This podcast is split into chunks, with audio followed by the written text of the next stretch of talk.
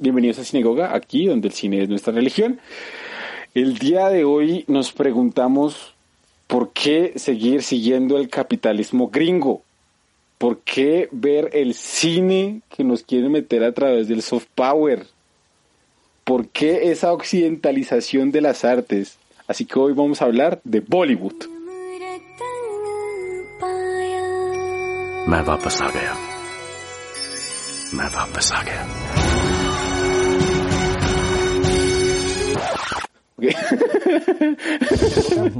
Eh, hoy vamos a hablar de el cine surcoreano, ¿cierto?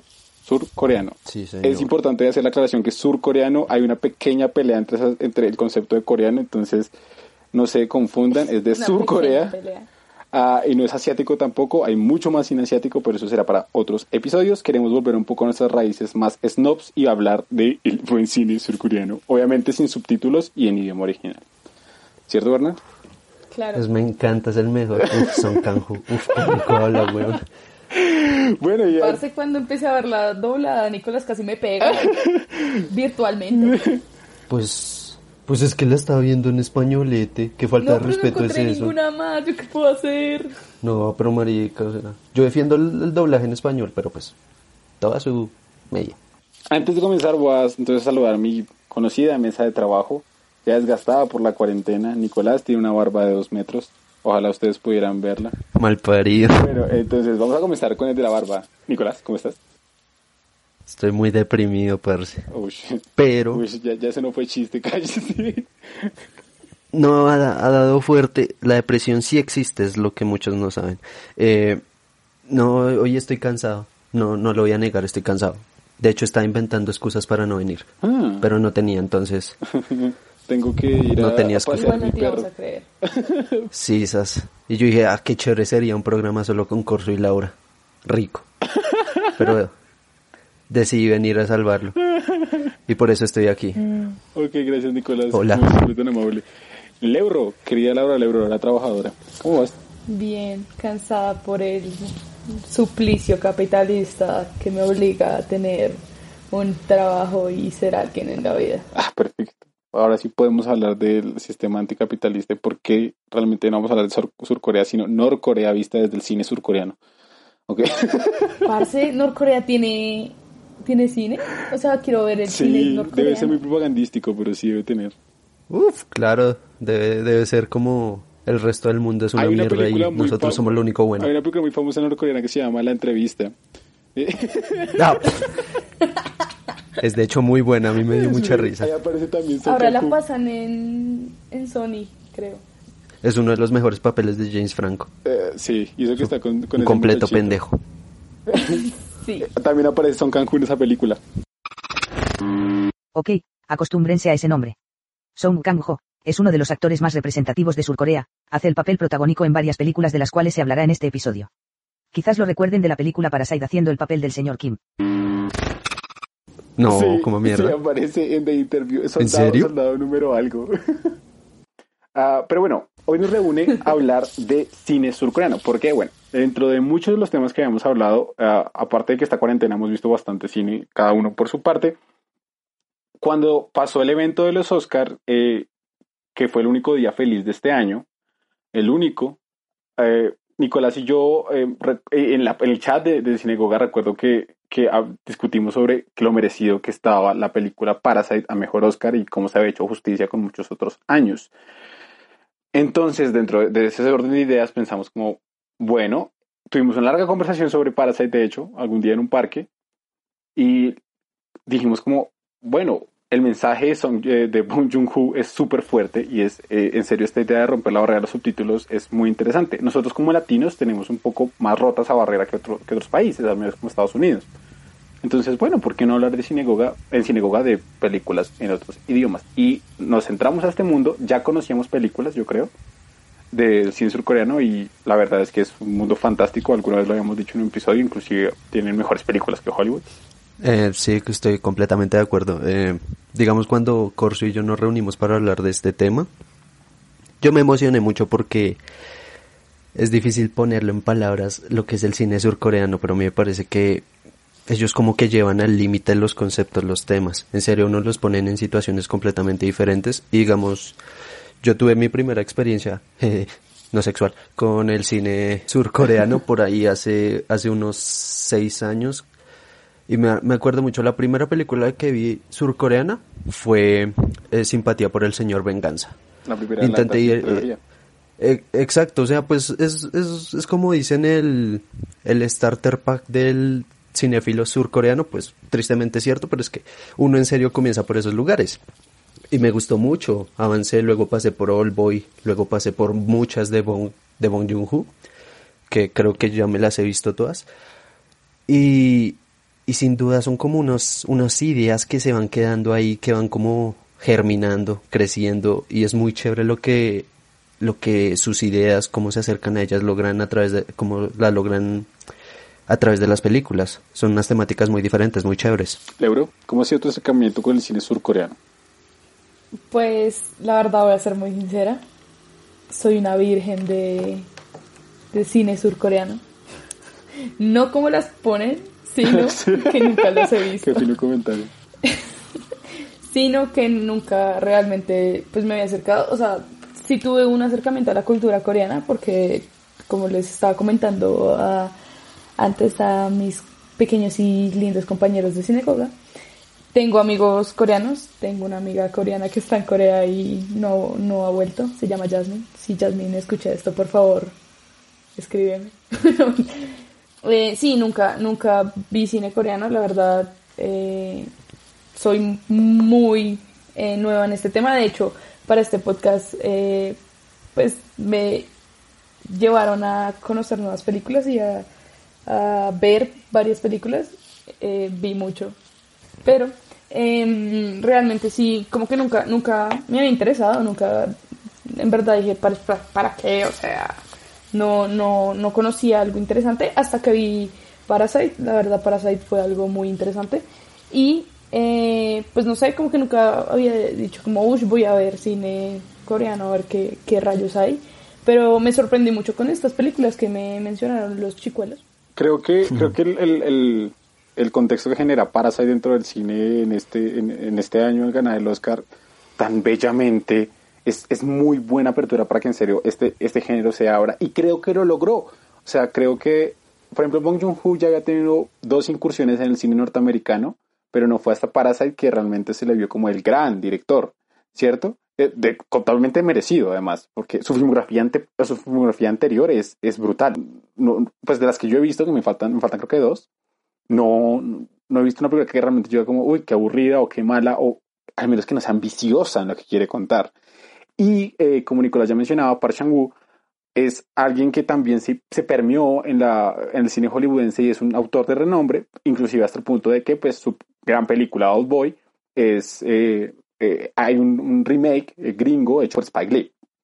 Eh, creo que es súper importante hablar de cine de otros lados, hay que entender y ver cómo es que el cine de otros lados es muy distinto. O sea, uno sabe que el cine francés es distinto al cine gringo.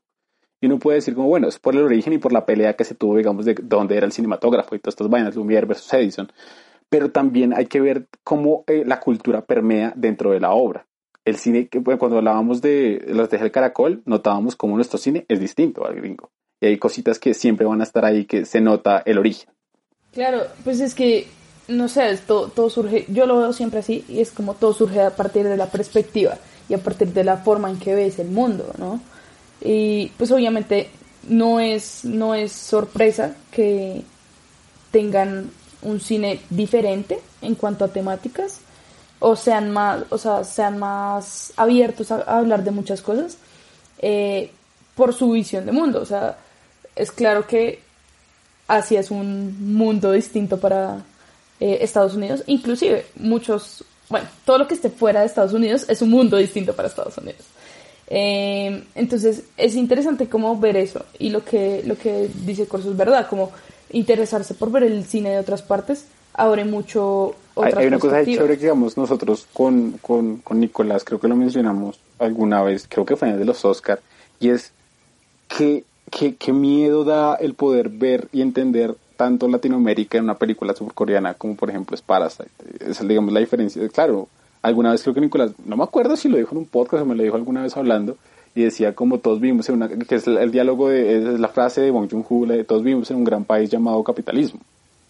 Y, y es cierto, o sea, Surcorea, creo que, creo que Surcorea tiene muchos problemas políticos, muchos problemas políticos y de separaciones y de, de, de, una pérdida, digamos, de gran parte de su cultura y de compartir una cultura con alguien que odian o que se les hace odiar, que ya hablaremos un poquito en una película que lo menciona muy bien, uh, que la hace muy rico en temáticas y esas temáticas igual se acercan mucho a lo de nosotros, entonces es chévere ver que al otro lado del espejo todavía hay un reflejo, es, es muy interesante eso.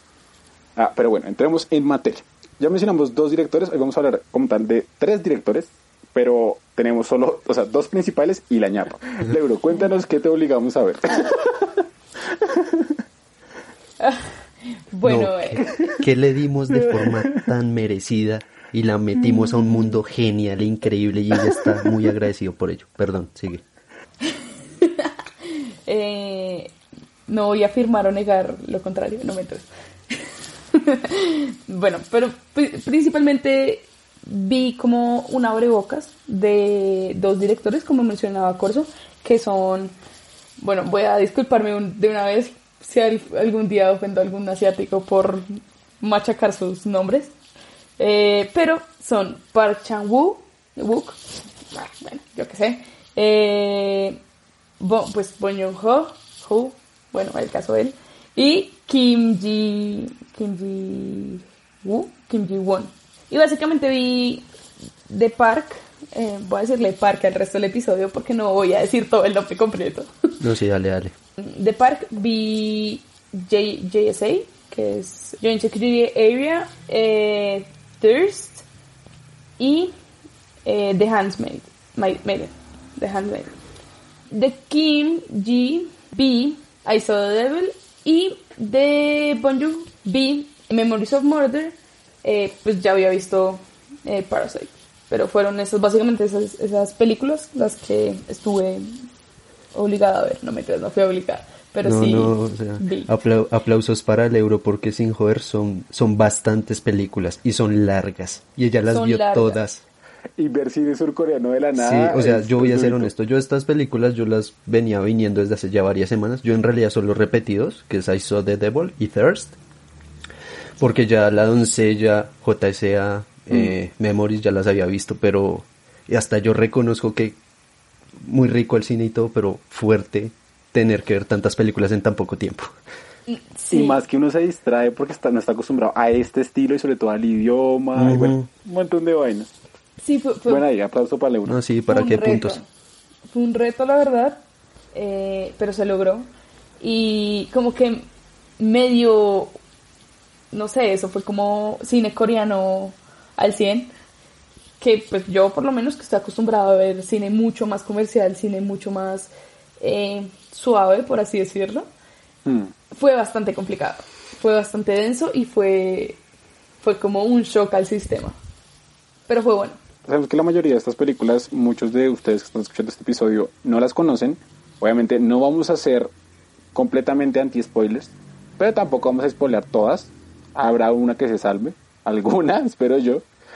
Lo que sí queremos recomendarles es que vean estas películas no solo por este podcast, sino porque realmente valen la pena y son muy chéveres, son muy entretenidas. Eh, hay unas que son... hay- hay- de hecho, dentro de esta selección hay un poquito de, de todos los gustos. O sea, acá hay thriller psicológico, acá hay terror, acá hay eh, porno, básicamente. Sí, eso es porno. Mucha sensualidad. erótico. Ah, eh, Exceso de también, sensualidad. Exceso de sensualidad. Lo que es el verdadero amor, el amor no heterosexual. El amor no heterosexual, esa película es muy buena. Ah, hay violencia, hay mucha violencia. Este, eh, Sí. Y no vamos a hablar como tal de las más conocidas, por ejemplo, de Park Chan-wook, que es la trilogía de la venganza. Creo que no vamos a remitirnos ni a Lady Vengeance, ni a Mr. Vengeance, ni a um, Old Boy. Old Boy. Aunque creo que obviamente hablaremos algo de ellas. Pero sí, eh, les aconsejamos que vean estas películas. Con Cinegoga queremos eh, empezar a... Como son películas no fáciles de conseguir, queremos empezar a streamearlas ah, y hacer como algún tipo de, de, de streamer compartido entre todos para que podamos verlas en alguna fecha. Exacto. Igual, eso quedará en veremos. De forma 100% legal. de forma 100% legal porque tenemos las versiones de Criterion, ¿cierto, señor Bernal? Sí, señor, yo las tengo aquí al lado mío. Pero bueno, empecemos y entremos en materia. Como se pudieron dar cuenta, son dos directores, Bong Joon-ho, Park Chan-wook, pero el extra es Kim Ji-woon. ¿Por qué? Kim Ji-woon, eh, digamos, al menos desde mi percepción, es muy, muy occidental la película, pero tiene lo importante de lo oriental, que es un poco estas temáticas. Ah, la primera película, Oso de Débil, es un cuento, es una historia completamente de venganza y se podría resumir inclusive en, en, en cómo la venganza lo lleva uno al otro lado. O sea, en qué punto eh, la justicia actúa y en qué, en qué punto hay víctima que busca justicia, en qué punto la víctima es victimario. Y creo que eso es realmente eh, interesante. Creo que un, un factor común de- dentro de estas películas es el concepto que hay de fondo. De las películas que vieron, ¿cuáles fueron las que más le impactaron y por qué? Eh, uf, de las, de las que más me impactaron, bueno, voy a, voy a empezar con I Saw the Devil, porque creo que es una película que los primeros minutos a uno lo va, lo va a bofetear bastante fuerte.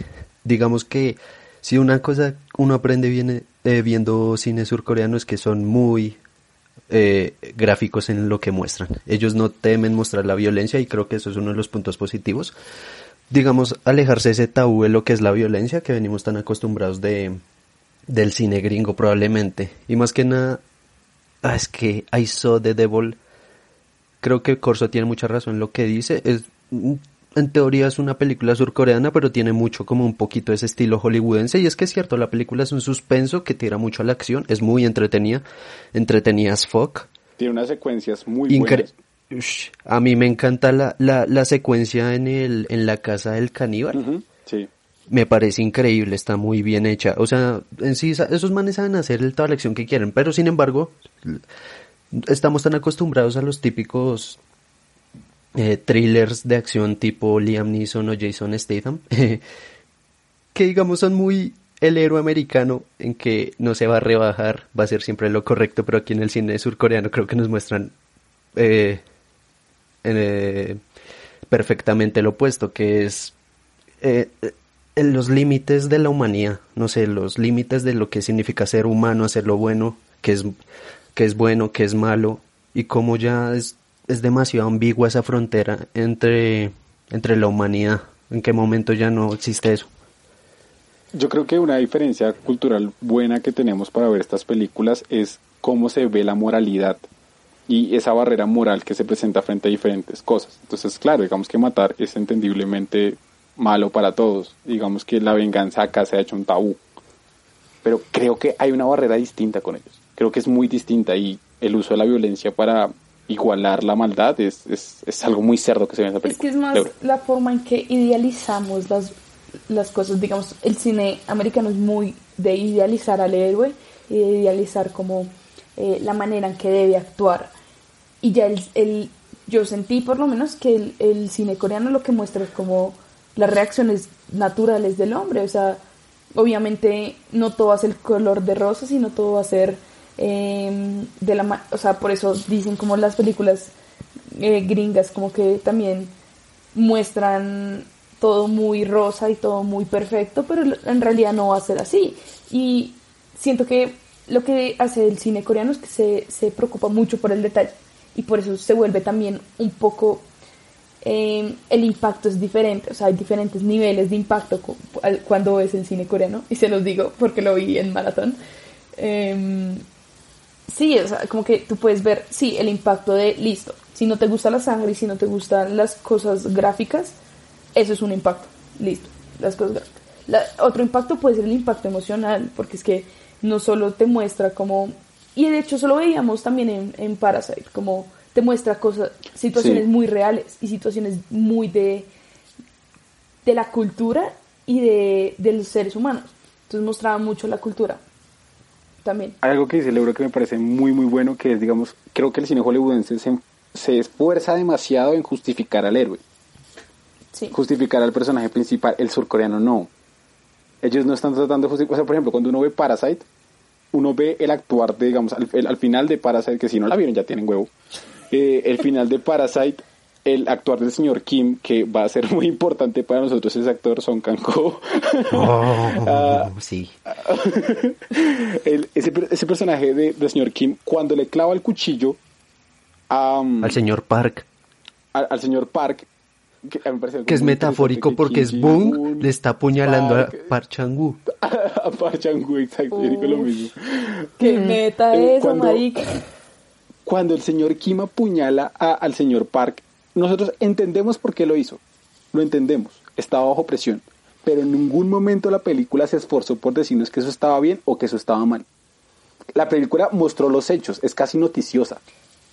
Sí, esa, esa dualidad que siempre se muestra de qué está bien y qué está mal en el cine occidental en general, no se ve tan, o sea, no se ve esa línea marcada en el cine coreano. Como que yo no, no notaba, no notaba como, listo, este man es el, el bueno y es el malo, sino que los personajes se iban mezclando y eso era lo interesante porque te mantenía más a la expectativa de ver qué iba a pasar. Y ese juego con la, como ese juego película, audiencia, es mucho más, más interesante porque no te aburres a la mitad de la película como ves con, no sé, yo a veces, voy a confesar, a veces me, me aburro de las películas de acción gringa porque sabemos qué va a pasar, sabemos qué Yo no. esperar.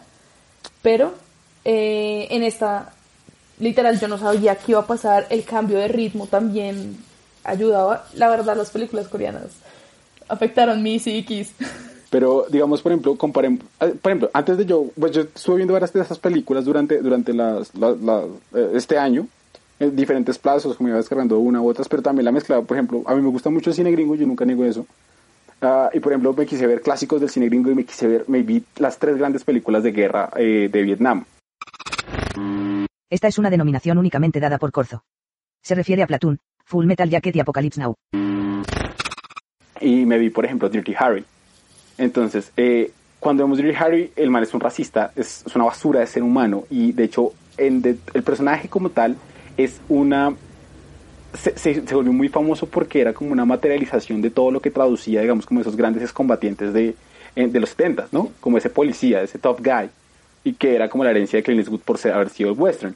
Ah, cuando vemos al personaje, el personaje es un asco. ¿Por qué? Porque es ultra violento y porque su violencia, de alguna manera, todo lo que tratan de hacer durante la película es justificarla porque es efectiva.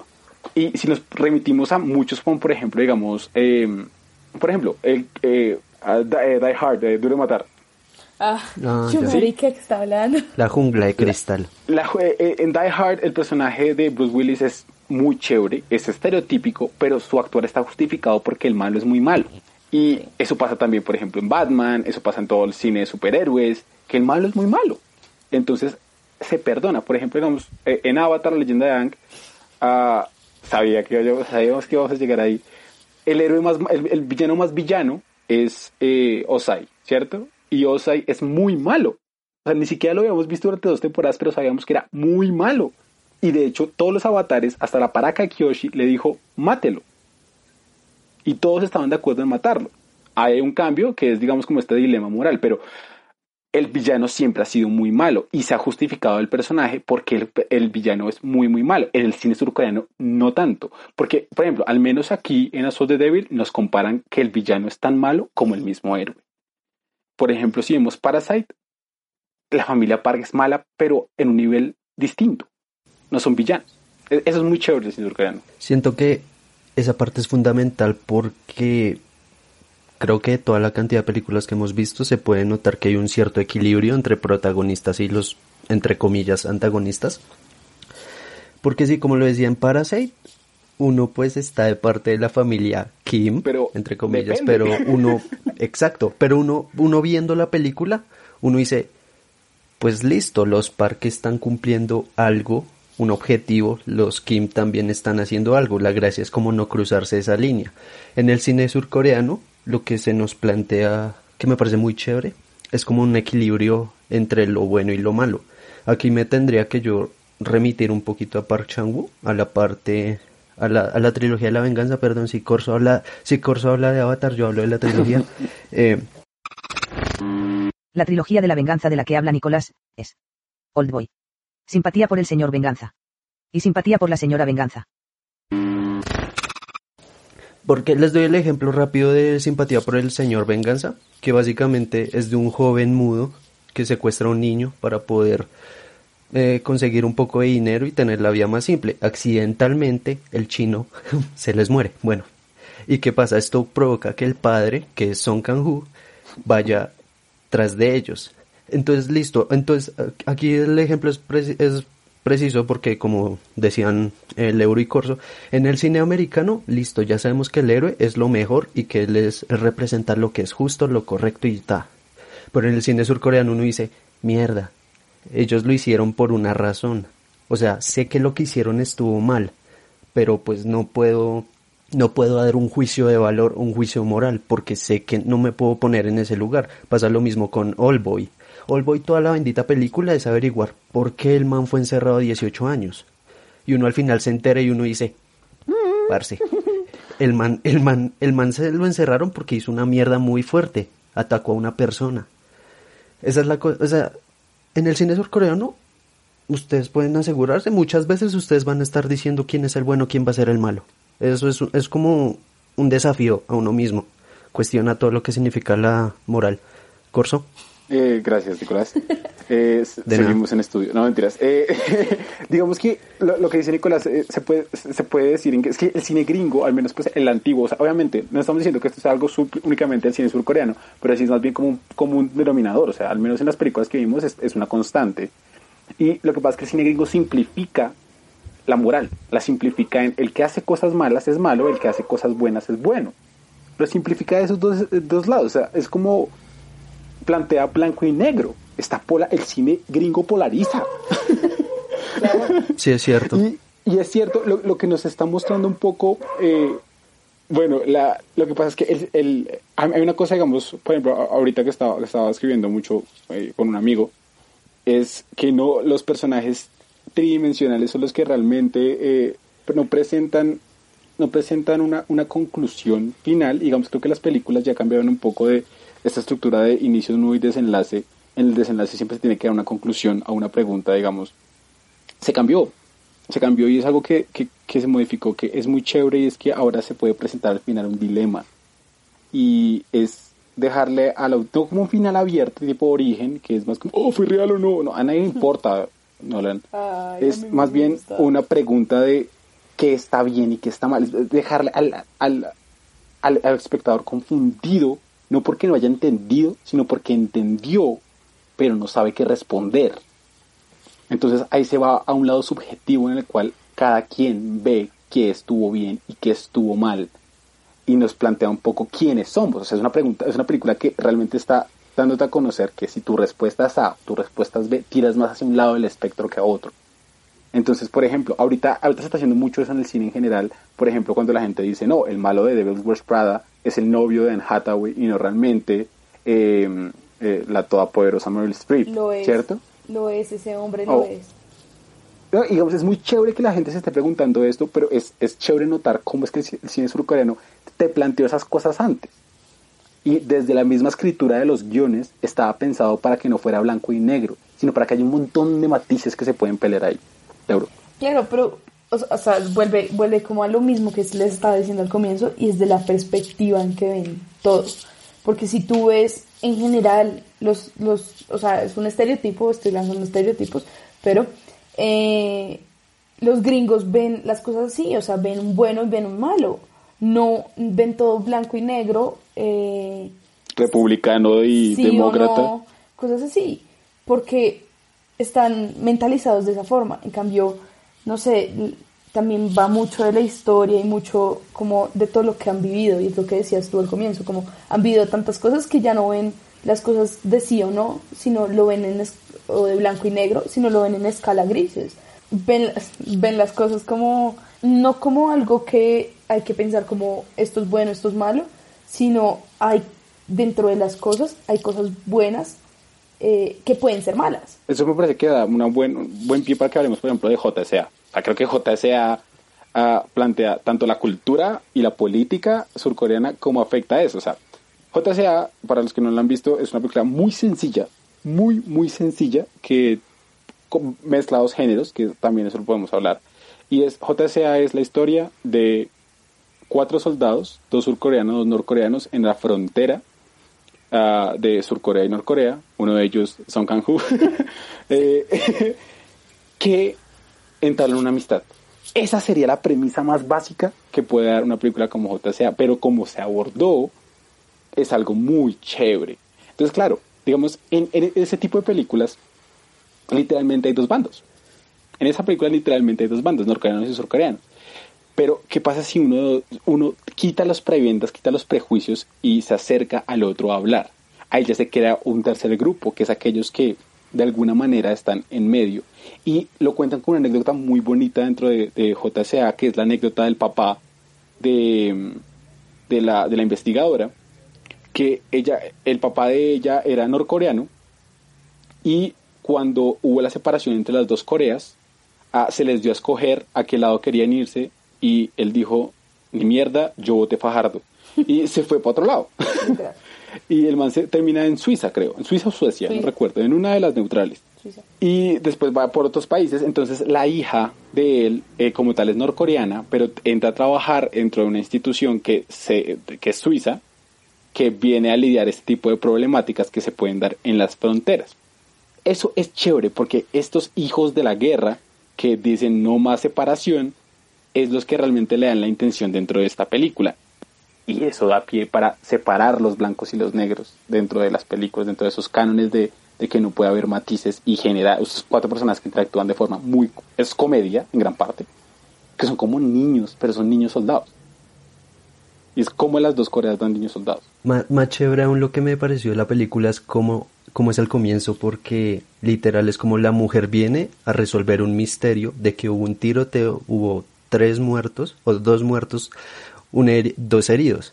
Y entonces toda la película es, es muy chévere. Toda la película es planteada como este suspenso, este, esta película de crimen, y luego agarran el punto en el que se resuelve el crimen y es una hora de los soldados jugando, aprendiendo, conociéndose, amigos. entablando una amistad. Es muy chévere. Incluso yo dije, parce, esta película es Parasite. Yo dije, mal, mal parido de Park lo hizo 19 años antes. Y por eso el personaje de Por- mata a Park. Yo creo que sí. Porque en esencia es lo mismo, mientras que en Parasite se, se establecen como estas divisiones mm, establecidas, no sé, por, por una forma de pensar, por un lugar que se me ha otorgado en la sociedad y que es muy difícil salir. En JSA es eso, se me, se me dio un lugar, Surcorea o Norcorea, y debo estar ahí. ¿Qué pasa cuando esos dos lugares como encuentran un lugar, un lugar de unión común? Un lugar donde puedan socializar, no sé, conocerse. No, no somos tan diferentes. Pasa lo mismo, digamos que en Parasite. Se dan a conocer como que se, se, se unen, pasan tiempo juntos, solo que en Parasite de alguna forma nos vuelven a alejar de ese, de ese espacio en común y nos remiten a nuestro lugar de origen, mientras que en JSA es como la, la política, las ideologías son más fuertes que la amistad y tristemente eso no, eso no se puede superar tan forma, de forma tan fácil. Y hecho, Me pareció algo muy y chévere. nunca entra en lo político. O sea, de hecho, la película nunca entra en lo político. No se pueden discutir hay un formas momento, de hay un momento nada más. Hay, hay un momento nada más que es cuando están hablando y uno de los del sur les dice, ¿por qué no se pasan aquí? que es cuando aquí, son- aquí hay cosas chéveres. El, el- el alfajor coreano. Es el, el alfajor coreano. Y él le dice, no, mientras yo vivo aquí, yo voy a estar eh, pues peleando por mi Pero aún país. así no es político porque no se pueden como plantear las diferencias de cada país, que sería muy fácil hacerlo dentro de una conversación, en decir como es que ustedes quieren todo regalado, es que ustedes votaron por Petro, ustedes por Uribe, cosas así.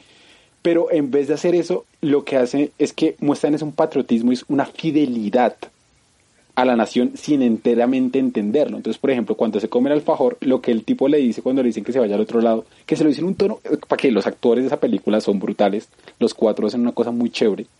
Eh, cuando él se lo dice, el otro dice como, mire, yo la verdad voy comiendo este dulce suyo, surcoreano, porque todavía en mi país no lo tenemos, pero yo espero que algún día los dulces de mi país sean los mejores de la península. Y aún seguimos esperando el alfajor coreano. y se quedan ahí. O sea, la discusión no va más. Simplemente están discutiendo sobre un alfajor y claro, es como yo quiero que mi país sea mejor que el suyo. Eventualmente. Porque es que la guerra está metida en sus cerebros. Ellos nacieron con guerra. Y dentro de la película lo que nos vamos a dar cuenta es que al final no importa. A ellos terminan importándoles un carajo al final. Sí, es que es, es lo que dicen, es como unos niños de pre-kinder eh, que, están sumergidos en, esa, en ese mundo de la guerra. Y muchas veces lo que pasa en este mundo de la guerra es, obviamente las cabezas de Estado y mucha gente por encima son los que están peleando y la carne de cañón son ellos. Ellos muchas veces puede que no, no conozcan pues su, su, por lo que están peleando, pero ellos tienen muy claro que están peleando por la identidad de su país, por quién es su país. Más lo que dicen, no, no se sumerge en esas, en esas diferencias políticas, sino simplemente lo rosa como, como esquivando eh, el tema, pero no esquivándolo, sino está ahí en el aire, pero no es necesario profundizar. Se es, sabe que, es como si les dijeran a niños, oh, ustedes son de dos bandos distintos. Les dijeran así, ustedes son rojos, ustedes azules. Y ya.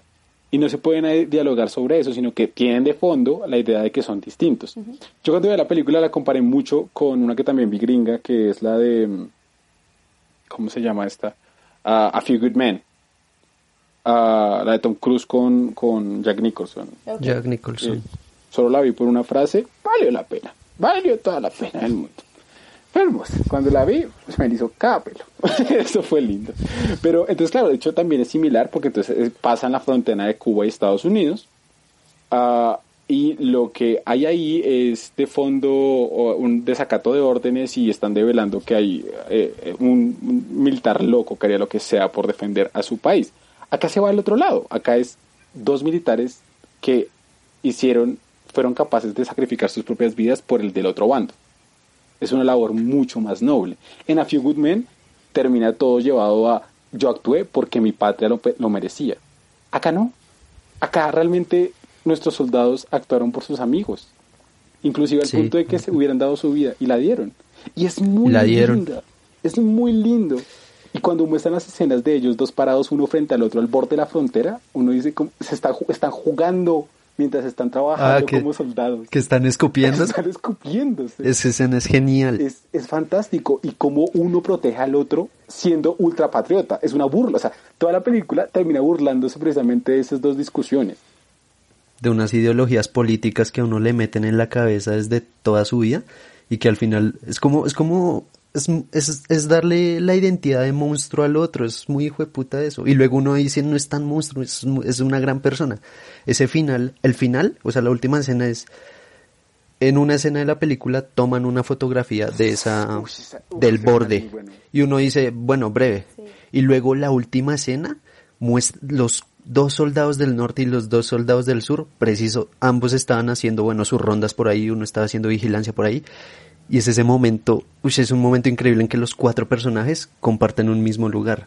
Me parece muy chévere. Y esa, esa es de Park Chan-woo y, creo que creo que ahí, ahí, se deja claro en serio lo de los matices y de cómo no, no tratan de, de, demonizar al otro, sino que son más humanos. pero es que esa es la cosa muy chévere y digamos, eh, bueno, Park, bueno, a mí me gusta mucho Park, eh, es muy chévere, ¿para qué?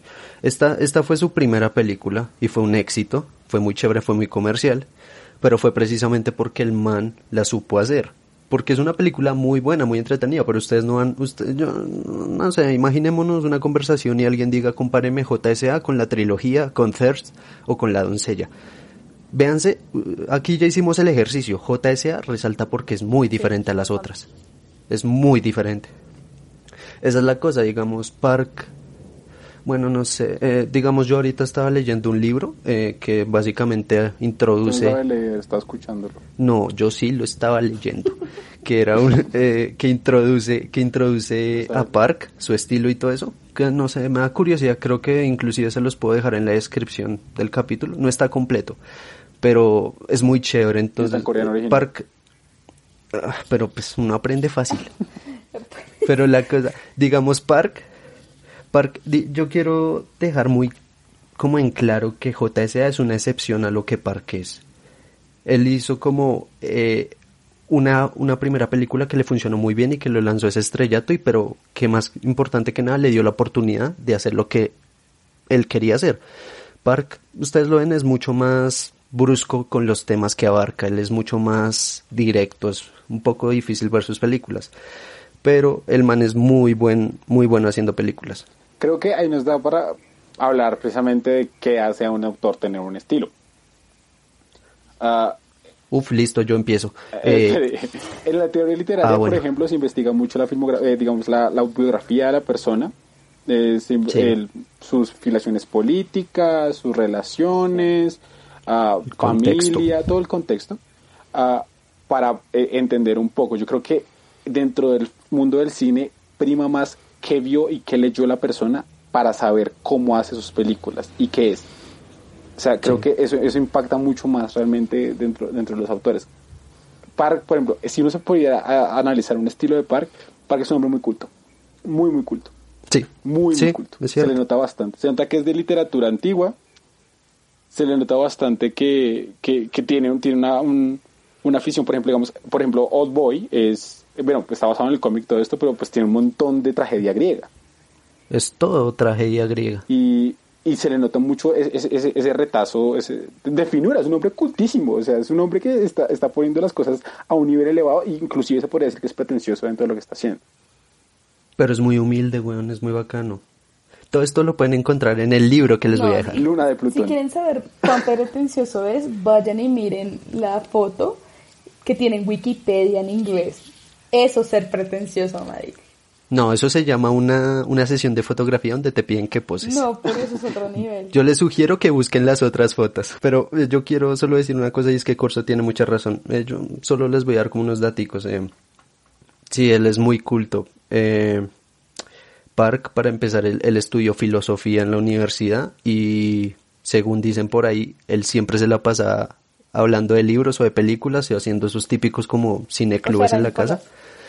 Eh, yo ojalá, yo ojalá, uf, yo quisiera ser como Park, pero es impresionante. Pero es muy chévere además porque el, eh, el man estaba rodeado de tanta cultura y, es, y en un momento del libro dicen que es muy cierto que muchas veces muchos directores hacen sus películas basadas en experiencias. En el caso de Park es más de lo que vio o de lo que lo oyó. Lo que decía Corso es exactamente eso. El man está eh, repleto de referencias, tanto literarias como de cine, porque tengamos en, en cuenta una cosa importante. Yo no sé mucho de historia de Corea, menos de Sur Corea. Pero eh, por los 70 o los 80, si no estoy mal, hubo un gobierno que en parte, eh, ¿cómo se dice la palabra? Censuró mucho la, mucho la figura del cine. O sea, ¿qué, qué hacía el cine en esa época? Más que nada era hacer propaganda, eh, que, apoyara el partido político, la situación del país. Entonces, digamos, en ese, en ese sentido lo que pasa es que toda esta generación, incluido Bong o Kim Ji, eh, ellos se educaron, por decirlo de alguna forma, con todas las películas del exterior, con todo lo que les llegaba de América, de Europa. Ellos de por sí no pertenecen a una línea filmográfica, sino que ellos mismos tuvieron que ir como creando su propio estilo. Ellos tienen mucho, todo su cine está repleto de técnicas y de referencias de, otros, de otras partes, pero en esencia toda la temática de ellos es muy personal. Solo quería decir es eso. que, o sea, dándoles un poquito de contexto como a la cultura coreana, en realidad, pues mis amigos que conocen más de, de cultura coreana escucharán esto y van a decir que hija tan bruta, pero eh, sé que al comienzo, o sea, cuando son bebés, creo que cuando tienen uno o dos años, ellos tienen culturalmente una ceremonia en donde tienen que escoger, el bebé le ponen a escoger como de ciertos elementos y escogen, eh, pues dependiendo del elemento que escojan, esa tiene que ser el camino de su vida. En- digamos, si, si ustedes les ponen, no sé, un por libro, mencionar a Avatar. otras cosas, y escogen un libro, eh, van a tener que formar su vida para ser escritores o para hacer algo relacionado con las letras.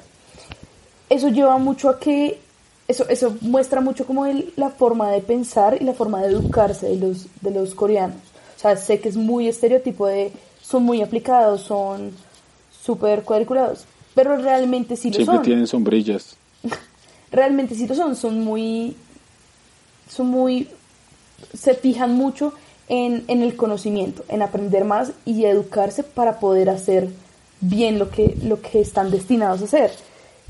Yo pues personalmente no sé qué coño escogió el señor Park, eh, pero me imagino que también su vida fue muy de tengo que llenarme de conocimiento para poder generar eh, cosas de buen, de buen calibre. Esta ceremonia a la que se refiere Laura se llama Doliabi. No se practica en todas las familias, pero sí es algo muy común en Corea del Sur. Hay bastante información sobre esto en Internet y es una práctica bastante interesante.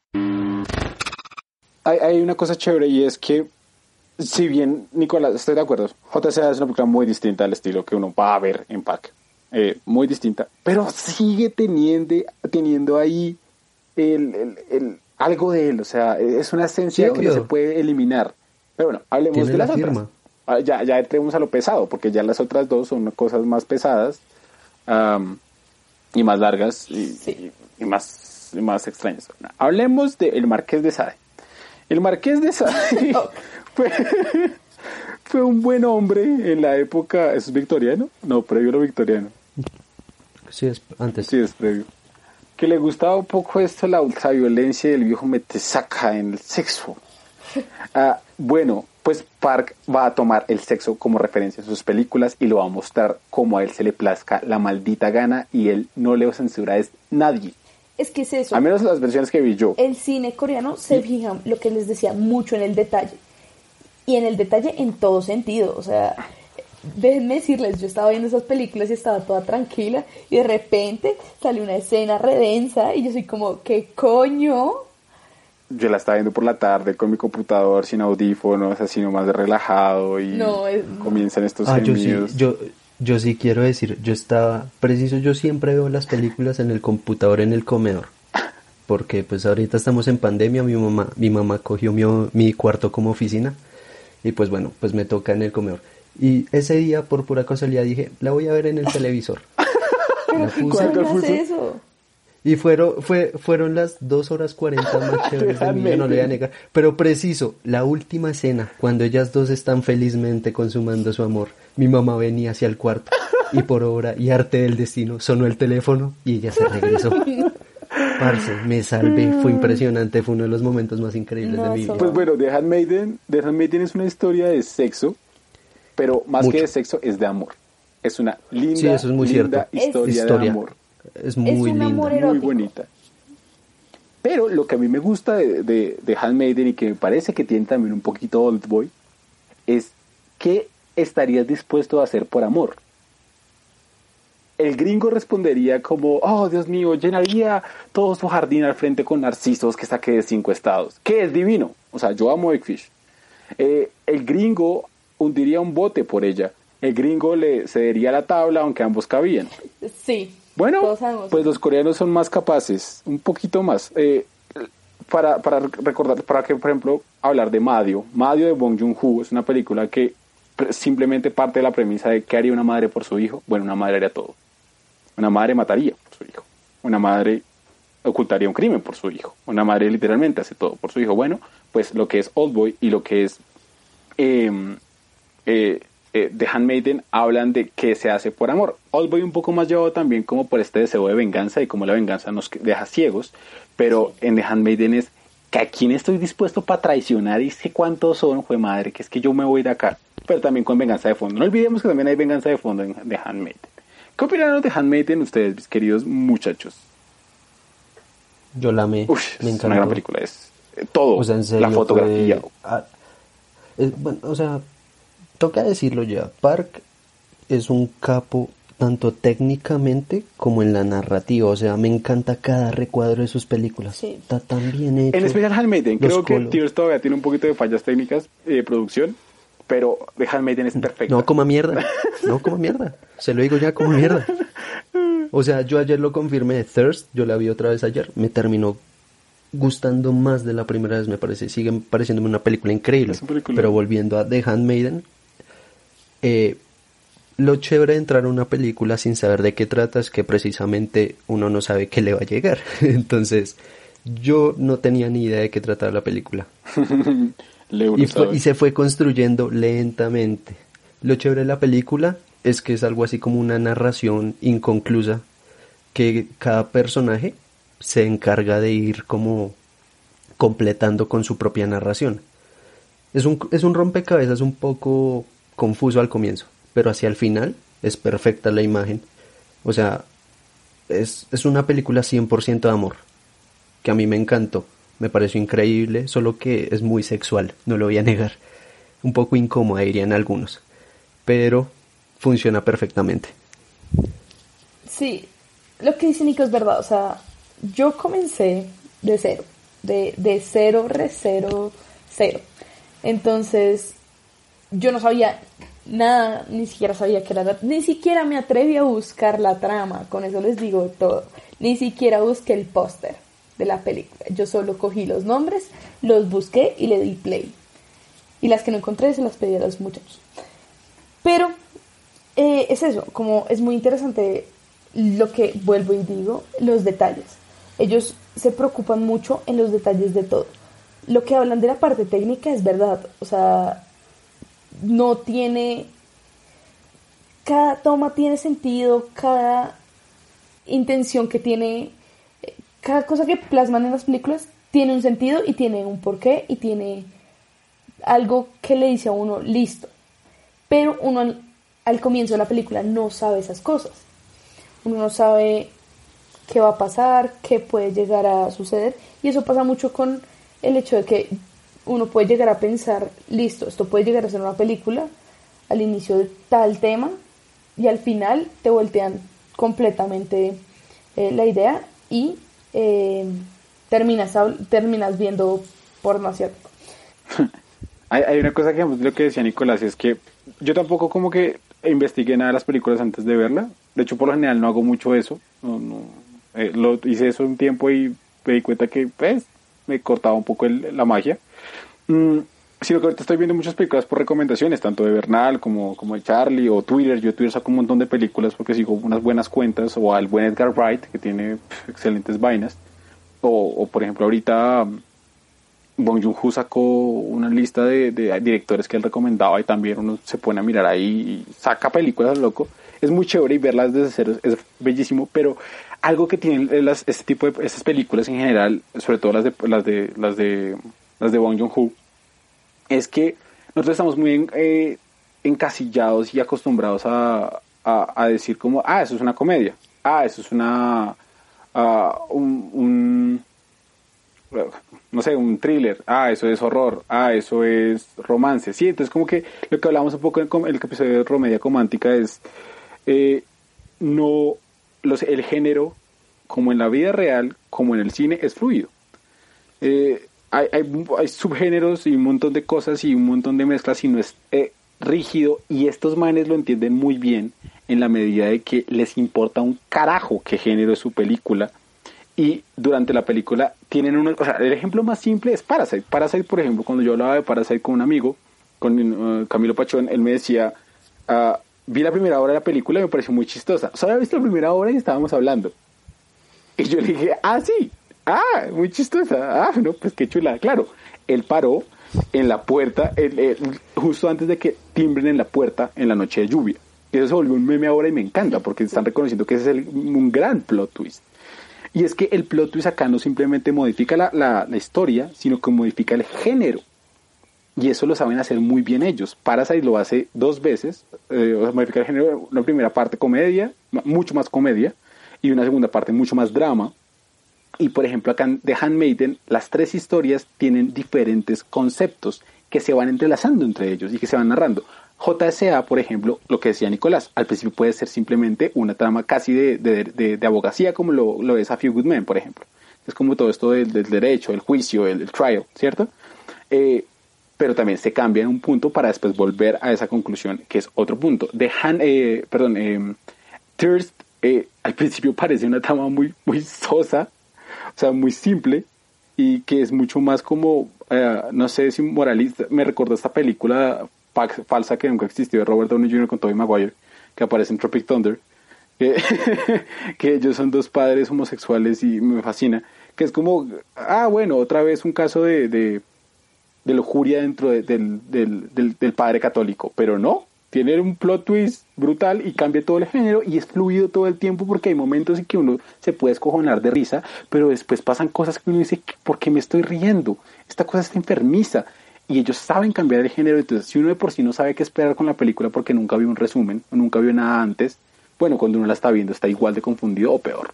Sí, la verdad. Y eso es muy sabroso. La verdad, no se confunde bastante. Yo, habían momentos en que veía las, estaban, no sé, la mitad de la película o al comienzo o al final, que yo decía como, marica, creo que no entendí, creo que no, no, no estoy captando la idea y después llega al final donde acaba todo y es como, men, esto es muy interesante porque vuelve y muestra esa escala grises, esa escala eh, a grises dentro de los géneros, no tienen un género definido y eso es algo bastante interesante porque es algo que yo lo llamaría eh, un multigénero, un, algo como no binario eh, en cuanto a al, al pues a, las tramas de cine que estamos bastante acostumbrados con, con Estados Unidos y inclusive eh, películas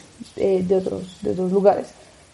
Lo que más me impactó eh, voy a ser sincera es que no, les, no le tienen miedo a mostrar lo que, lo que realmente es. O sea, como que... Pezones, sí, pezones. Pezones también. Pero no, lo que realmente es, porque, pues sí, sí es de pezones realmente. Pero em, lo que digo es como no le tienen miedo a mostrar eh, la cruda verdad, la digamos, eso me pasó mucho en, en Thirst. Al comienzo cuando cuando se está golpeando las piernas, yo decía como, men, eso puede llegar a que sea, puede llegar a ser verdad, uno no sabe esas realidades y le muestran eso y no tratan de convencerte, oye, esto es lo que está sucediendo, sino es mostrar el ser humano y sus debilidades y sus fortalezas, es mostrar el ser humano crudo eh, y real, que es mucho más interesante y no les da miedo, no les da miedo mostrarlo tanto gráficamente como eh, no sé, como psicológicamente, como meterte las ideas, por así decirlo. Una cosa lo que decía el euro de los detalles es que eh, creo que, por ejemplo, al menos en The Handmaiden eh, Park se, se, esfuerza por, por que todo esté bien construidito. Entonces, uh, esto de contar la historia desde tres puntos de vista es chévere, es muy chévere porque, por ejemplo, hay detalles de la primera historia que uno no entendía, que se entienden en la segunda y detalles que en la primera no entendí que terminan completamente claros en la tercera, la tercera eh, eh, contada. Pero, digamos, por ejemplo, la relación de amor que se construye en Handmaiden es tan real que, ay, madre, ¿yo qué puedo decirles? Yo que se nota, se nota con pequeños actos, pequeños actos muy, muy sutiles que son lindos, son es muy romántica, es una película muy, muy romántica que que se esfuerza por crear cada cosita. Entonces también, por ejemplo, el personaje que nos cuenta la historia final, el último de los tres, también entendemos sus motivaciones, entendemos sus frustraciones, uh, entendemos cómo él entendió todo y, y, no hay como un plot hole dentro de la, de la, película, no hay algo que uno diga como no entendí esto porque pasó o no hay algo que uno diga como y eso para qué servía, porque todo servía, o sea, esto es muy navaja de Ogham, o sea, este man en serio se ciñe ese principio y lo utiliza en cada escena, y igual con la fotografía, estiman los planos, utiliza planos muy chéveres porque no son eh, regulares. O sea, por ejemplo, digamos, eh, en, en, Old Boy creo que fue donde más experimentó. Creo que Old Boy tiene los, los, la, fotografía más, o sea, el lenguaje audiovisual más, más, experiment más, eh, más loco, por así decirlo, que funciona completamente para lo que quiere contar.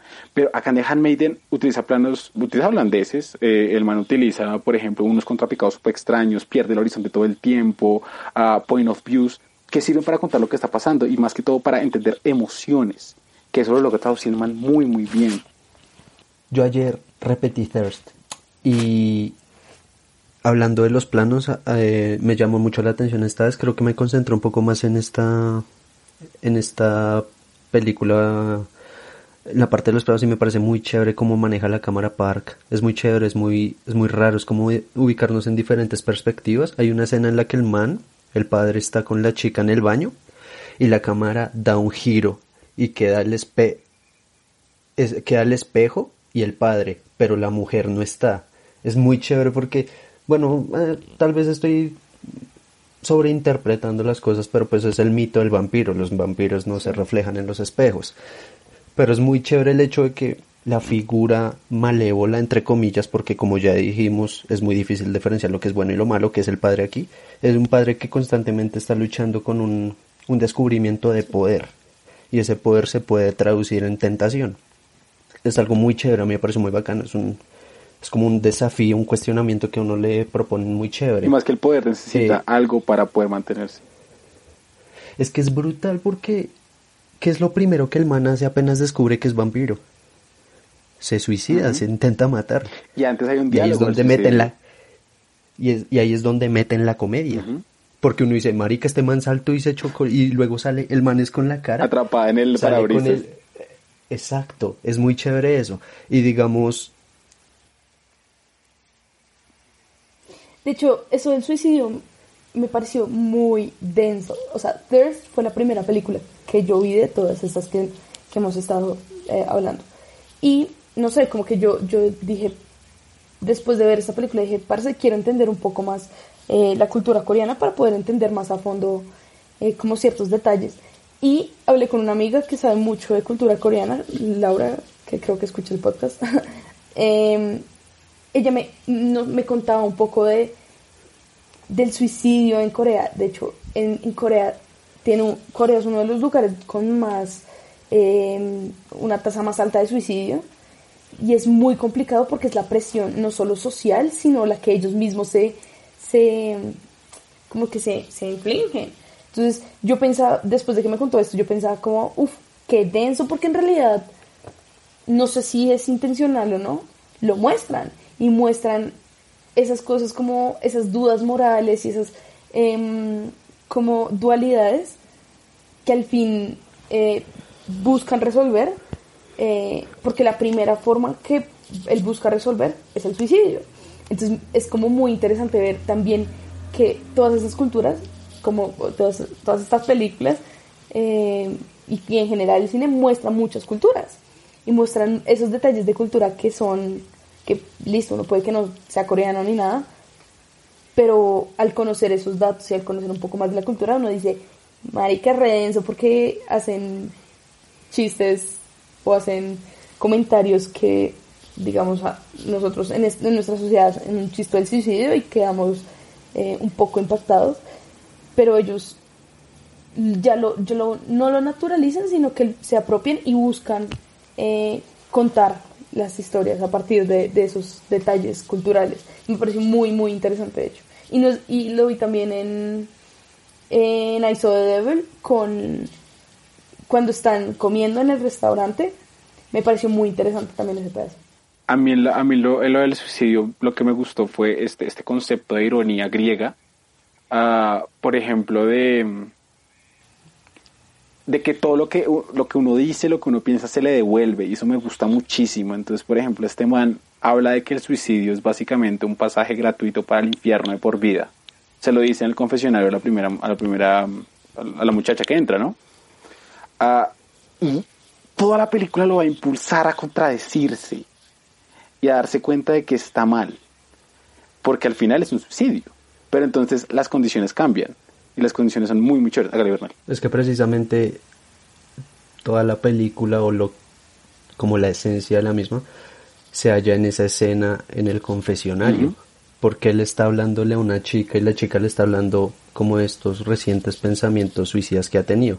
Pero hay una, una frase que resume bien a la perfección como ese dilema que él tuvo. Y es que el suicidio muchas veces es una excusa para martirizarse. Y eso es en esencia lo que pasa. El man es el sobreviviente de esta enfermedad y la gente lo empieza a idolatrar. Lo convierten en un santo por lo que ha vivido.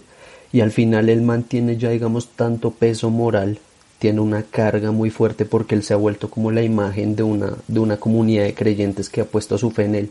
Y el man lleva consigo mismo un peso de culpa al saber que no merece eso y que no ha obrado bien y que no ha sido honesto consigo mismo, que lo, lo último que él hace antes de suicidarse es precisamente romper la fe de ese grupo.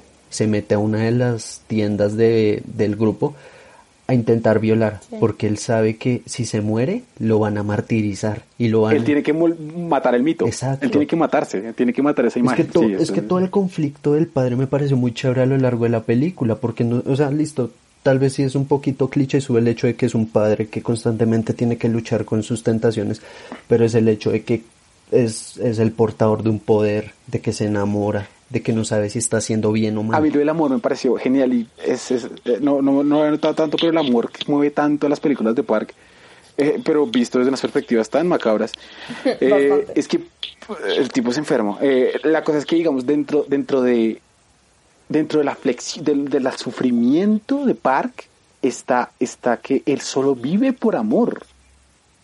O sea, literalmente él dejó de ser lo que era por amor. Y otra vez viene a ser Song Kang-ho, pero ah, es que cuando él se da cuenta de que estuvo mal, tiene que sacrificar ese amor de forma literal en la película. Es que es muy chévere las metáforas que era la película, es muy directa, es muy directa, pero igual sigue siendo muy fina. Porque entonces, eh, esta idea de que es capaz, llega a matar por amor hasta que se arrepiente, pero entonces la vida eterna es un martirio, estando solo.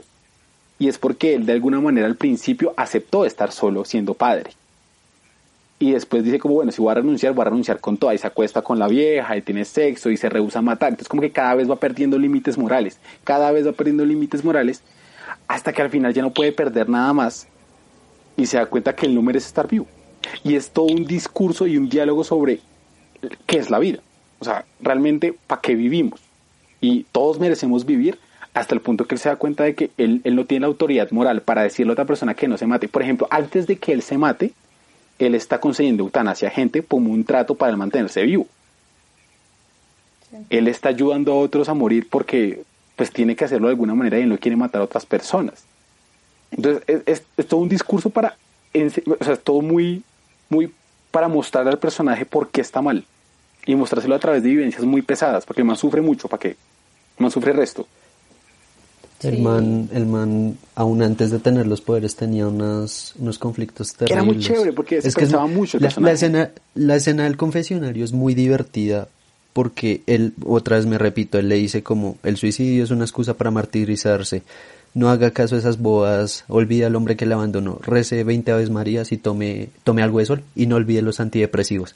Y la, y la mujer, y la mujer le responde, yo me voy a encargar de eso, padre, usted ocúpese en rezar. Y es porque el man ya estaba, estaba como ya al límite de su fe y constantemente buscaba el consuelo o el apoyo incluso del padre mayor, por decirlo de alguna forma, su, su superior. Que el man decía, es, es que es precisamente el, el comienzo de la película, él dice, yo estoy dispuesto a morir con tal de hacer algo que valga la pena. Él quería hallar la cura o ayudar a encontrar esa cura. Y se termi- al- antes de meterse al tratamiento.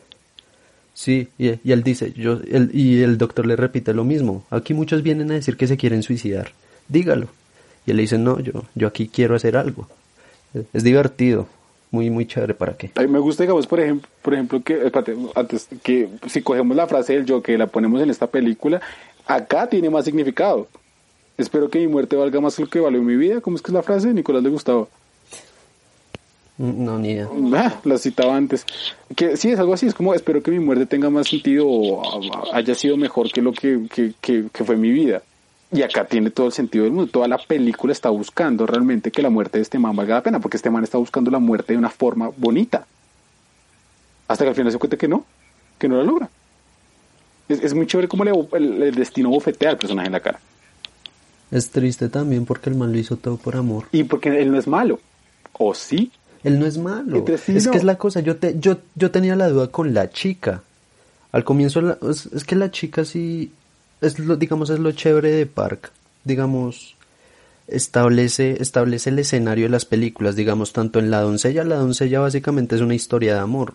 Pero también de trasfondo, veamos, es la situación de la mujer en, en la Corea de antaño, Sí. de los 20, de los 30, no sabría decirlo, de cómo esta niña desde pequeña la tuvieron sometida y cómo ella encontró, digamos, una supuesta libertad, exacto, en la otra persona, en, la- en la otra chica y en su sexualidad. Lo que pasa en Thirst es básicamente lo mismo, porque es una chica que desde pequeña ha estado sometida a una vida familiar que no le place, que no le place, y que, y que ella sufre, y entonces con estos poderes, ella encontró una suerte de libertad. La cosa es que la tuvieron tan jodida tanto tiempo que la respuesta para ella es voy a ser mala en la vida porque me lo merezco, yo he sufrido bastante. Y es por eso, pero entonces digamos al comienzo de la película, cuando ella conoce al padre, eh, sí, hay un, hay un respeto mutuo, una atracción, un cariño. Es muy linda la escena cuando están ellos en la habitación al lado del comatoso. Y, y ella le dice, ¿será que podemos pasar más tiempo? Y eso, ella ahí no sabía los poderes. Luego él le revela su verdadera naturaleza. Es muy chévere también como una cierta dualidad, ironía, en la que él le dice, yo no puedo hacer esto. Uno dice, listo, no puedo hacer esto porque, porque es un padre, porque es un religioso. La realidad es, porque es un, un vampiro y está constantemente, tiene una tentación, Ese plot tiene un deseo. hermoso.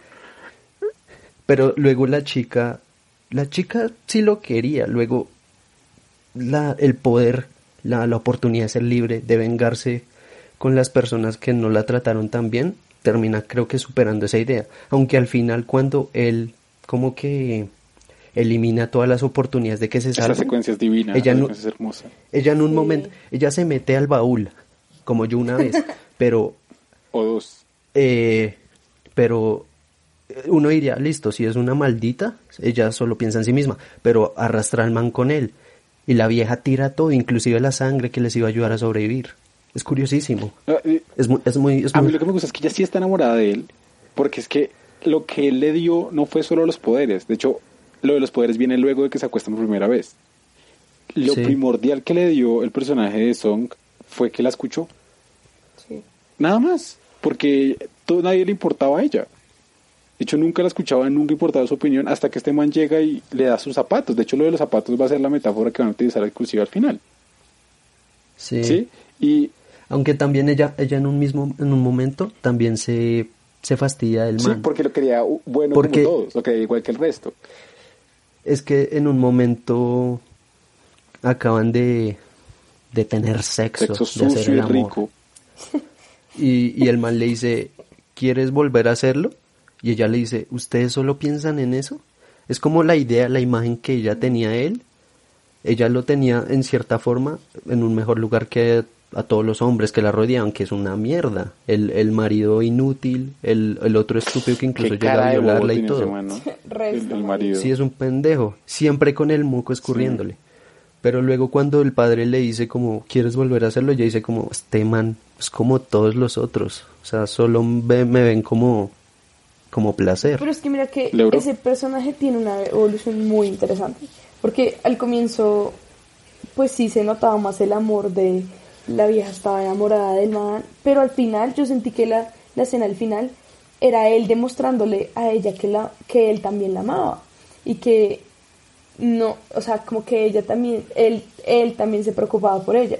Y se preocupaba al punto de que no quería que siguieran em, como alimentándose de ese poder que era incontrolable. Em, no sé, me, me pareció, me bueno. pareció esa evolución interesante y me pareció, pues no sé, si me, me hace cuestionarme como lo que hablamos un poco hace un rato, que era lo de cada director. Cada director tiene su sello, su, como su, su alma en cada película y es si cada director tiene su tema. Digamos, Park tiene mucho el tema del amor eh, y, el, y ver el amor desde, desde diferentes eh, puntos, lo cual es interesante por lo que hablábamos de, de que viene a través de lo que consumen y, lo, y todo ese trasfondo que tiene el director. De hecho, sé que Park le dedicó su carrera y todas su, sus obras se los dedicó a la esposa, lo cual es muy Qué interesante. lindo. No sabía eso. Sí, sí, Como, Parce, qué lindo, muy Como. Gabo. Gabo, por ejemplo, me fascina el comienzo de, de la mujer en los tiempos del cólera. sí, uff. A Mercedes, por supuesto. Ya, con eso me mata. O sea, yo soy Mercedes, yo me caso, porque yo estaba casada. Ah, Hay una cosa ahí que es que creo que lo que hace Park muy bien con el, con el amor es que él entiende el romance, porque él es un romántico y se le nota en cómo construye las relaciones románticas, pero él entiende que el romance no es simplemente amor. Es que es eso mismo que Él se da cuenta que son muchas más relaciones, son muchas más cosas de fondo, hay problemas, hay peleas. Y digamos, por ejemplo, lo- por ejemplo, Wong Kar Wai en in The Mood for Love, él muestra amor. Hay incesto. E incesto también, qué rico. Eh, Wong Kar Wai muestra el, el, el, el amor romántico. Pues yo solo estoy en The Mood for Love, quiero ver, quiero ver más, pero ahí uno se da cuenta como, uy, qué lindo esto de poder quererse pero no tocarse, como esa construcción romántica muy bien hecha. Acá Wong, eh, Park lo hace completamente, pero a la vez le mete conflictos aparte por muchos más lados. Y es que él subvierte el amor, él dice como, ok, el amor no es todo. No todo lo que dices es amor, no, el amor es la primera parte. Y fíjense que siempre está la primera parte de la película. Ya después comienza a subvertirlo todo. Es, más de un duro. no sé si repito mucho lo mismo, pero es el, el hecho de, de que el amor, el amor real, el amor tiene sus altos y sus bajos y no es todo la misma, lo, lo que idealiza otro tipo de cine. o Lo que, sí, no es idealizado. exacto, no es el, el amor chick flick en, en, en alguna película, sino es el amor crudo y real, lo que en realidad puede llegar a pasar por una, por una, por el, la fase del amor. Vea, qué lindo es el parchangú, qué lindo aprender del amor con parchangú. Sí, literal, Sí, la es que premisa es es, muy, muy Estas películas son para que uno las vea y la verdad para que las piense mucho. sí, la premisa Porque es uno le como- extrae, le sustrae mucho a, to- a las, a, a todas. O sea, eh, JSA quizás es un poco más directa, es un poco más que te escupe en la cara, se, te, se le nota un poco, pero con las otras es, es de masticarlas. Y de hecho, la- alguna vez lo hablábamos y yo decía como, yo no completo totalmente un análisis de una película o no, no termino de, de entenderla para mí mismo hasta que no la hablo con otra persona. Claro. Y, creo que eso le pasa mucho a estas películas, sobre todo porque estamos entrando en terrenos que uno no conoce. O sea, es normal sentirse perdido con una película de este estilo. Y es rico poder verlas con, con otras personas y poderlas discutir. Porque entonces uno enriquece, entonces uno, uno comienza a sacarle más y más y más. Y por ejemplo, a mí me pasa que yo hasta que no hablo con otra persona no me doy cuenta de cosas que yo ya sabía. Pero mira que estas películas son, no, no es de, mira, pasó esto, después pasó esto y después terminó así. Sino estas películas son más de, oiga, yo vi esta cosa de esta forma y lo entendí de esta forma. Y es más de pensarlas y digerirlas que simplemente ver una película porque sí. Y eso fue lo que, digamos, como que rescató mucho el cine coreano y es, no es una película de vamos a ir a ver una película X y la puedo dejar de fondo. No. Y de hecho lo intenté y no lo logré. Em, tratar de dejarla de fondo no se puede. Uno tiene que no estar pendiente, pero si lo invita a la película uno como, oiga, piénsela un poco más, no es una no son películas simples, sino es son películas en que uno si no si no está poniendo atención no no más allá del idioma no es no va a entender no va a entender o sea o no va a entenderla en, como un todo o como fue intencionada para entender Ah, Ahí, digamos, viene lo que hablábamos ha- hace un tiempo de lo del concepto y cómo estas películas siempre tienen un concepto. O sea, yo alguna vez cuando hablaba con Nicolás para pelearle y para burlarme de él, eh, le peleaba con lo de Tarantino. Hasta que yo le decía, Tarantino es una chimba, o sea, Tarantino es genial. Yo, ya a mí me gustan mucho las películas de Tarantino. Solo que yo no lo pongo en un pedestal porque yo le decía, pues es que no hay, no hay una temática, de, un concepto de fondo más, más tangible aparte del bello amor al arte que le tiene Tarantino, el bello amor al cine, ¿no? Yo como no hay como algo que me haga pensar, no hay un mensaje tan, tan profundo. Entonces, claro, me peleaba, decía, Django, ¿qué? Con rey, pa, nos pusimos a pelear y tal, que tú, que tal, y terminamos besándonos, pero son unas cosas distintas. la, la- lo que pasa con estas películas es que es más, es más el concepto, o sea, es, es que es, es entender cómo estos manes traducen una idea a una película, o sea, estos manes literalmente arrancan la película de una idea. Y dicen como, ok, yo quiero, no sé, una mañana Bong Joon-ho se levantó y dijo, yo quiero hablar de la lucha de clases. Y dijo, y le llegaron tres guiones, eh, uno hablaba de Lenin, uno de Marx uno de, de Engels. Y él dijo, nah, nah, esto no es mío, vamos a una familia. quiero duraznos, ¿sí? y, y vamos a hacer, y claro, entonces se generan, es como si diéramos mil vueltas para que nos dijeran una sola cosa, al final. Pero después cuando nos vamos a ver esas mil vueltas que nos dimos, que, que nos contaron, que nos, dimos, que nos dimos, nos damos cuenta que el concepto siempre estuvo por pequeños, pequeños fragmentos todo el tiempo. Todo el tiempo estuvo ahí curado y bien dicho. Sí. Y eso es lo que le pasa a par también.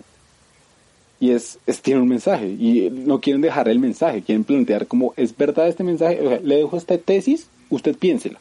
Y dígame qué opina. Es, es que es fantástico, son manes. Sí. Impresionante lo que pueden hacer. Y por ejemplo, digamos, en, en, por ejemplo, Mysteries of Murder también tiene mucho de ese- Memories of Murder. Mysteries. O sea, Mem- Memories of Murder tiene, tiene todo para ser Zodíaco de, de David Fincher. Es, es un tramo muy similar. Es muy, muy similar. Un asesino en serie que nunca fue atrapado, pero como se aborda es distinto. O sea, la el tema y trama son muy distintos. Y Memories of Murder no lo hace pensar muchas cosas. Por ejemplo, el, el simple concepto del detective, eh, la idea completa del asesino, de la víctima, es, es muy cerdo porque no estamos dándolas como el hecho en sí es lo que importa, sino el pensamiento que eso pueda generar es lo que está importando realmente. No sé, Memories of Murder para mí eh, fue algo que yo les, les, les decía, es como eh, algo bastante, lo sentí en, en su momento bastante extraño, pero no lo sentí lejano a, a- al- al cine que ya había visto. Entonces era como esta, no sé, esta trama de de, de violencia, de, de, no sé, de- de la asesinada, de la violada y, y al- como cosas muy choqueantes que yo decía como, uff, men, qué, qué vaina tan densa, pero tan bien contada. O sea, como que fue complicado y fue, fue duro de ver, pero yo decía, como en cuanto al tema decía, marica, no quiero ver tema de, no quiero ver este tipo de tema, pero la forma en que lo pone, uno dice, uff, quiero saber qué pasa, quiero saber qué, qué trae con, consigo esta película, como que es algo que pienso de todas las películas que, que vi, no sé, son, son muy densas, o sea, lo que yo les decía, no, no escatiman en, en el detalle, y es esta trama como del detective, de, de algo que podría ser occidental, por así decirlo, pero que vuelve a estos temas eh, morales y estos temas eh, no tan blanco y negro, sino escala grises, que uno lo deja pensando, lo deja cuestionándose como, uff, marica, qué putas. O sea, literal, el cine coreano en, en- el resumen es qué putas. Memories, Memories fue, fue un acercamiento interesante a, a Bong, me, me sorprendió. Curiosamente es de las primeras películas que él hizo y curiosamente en mi caso fue de la, creo que fue la última que vi de él, porque yo, yo ya vi, pues no sé, el Huésped, Snowpiercer, Parasite. Y es curiosísimo ver al director que ganó todos los premios de esta vida, verlos desde su comienzo es un proceso muy chévere, me parece increíblemente curioso entrar a ese tipo de, de ejercicios. Eh, así como con Park intentamos definir conceptos como lo que se haría por el amor, cómo establecer los límites de la moral, qué significa la venganza, qué ser bueno o malo. En Bong obviamente también tienen su, sus conceptos, que son clases, qué es bueno, qué es malo, qué es ser rico, qué es ser pobre. Eh, pero la, la, la cosa de Memories es muy, es muy divertida porque es casi como una deconstrucción de, de la película de crimen, de la cual venimos acostumbrados de que como en la gran mayoría de cosas hay una fórmula establecida. ¿Y cuál es la fórmula? Que se resuelva el crimen. Eh, al igual que con las tramas en que no son definitivas, no nos dan una conclusión, nos dan a nosotros el trabajo de nos dan nos dan como los materiales necesarios y nos dicen usted decida. Usted vivió esta historia, usted seguramente también puede definir lo que pasó o lo que no pasó. En ese en ese sentido siento que el cine de Bong, bueno, en general, el de Park también eh, son ejercicios súper interesantes de que las historias, ve- venimos acostumbrados a un estilo occidental donde hay historias felices, finales felices, héroes definidos, eh, villanos definidos. En este punto ya uno no sabe qué pensar, uno dice, si tengo un si tengo do- dos detectives, uno muy profesional, uno muy mediocre, uno obsesionado con darle patadas a las personas, eh, pero y luego dicen pero ¿qué, ¿qué es lo correcto? O sea, encerrar a las personas para que haya una suerte de, de paz en la comunidad o hacer el verdadero trabajo sin importar lo difícil que sea. Y ese final me parece brutal. Es tan, es tan, es tan como tan ambiguo y al mismo tiempo tan definitorio, definitivo. La, la película de Memories of Murder en general es muy ambigua y, por ejemplo, también es, es una pregunta por el método. Es, es, es el discurso del método en películas, no, mentiras. Alguna vez eh, en, en el texto de, de, de Astruc, Astruc, en el que le pasé de, de la novel, el novelback, él dice, qué pena, pero si el Descartes hubiera vivido en estos tiempos, el discurso de método sería una película. Me fascina esa frase, me fascina, me encanta.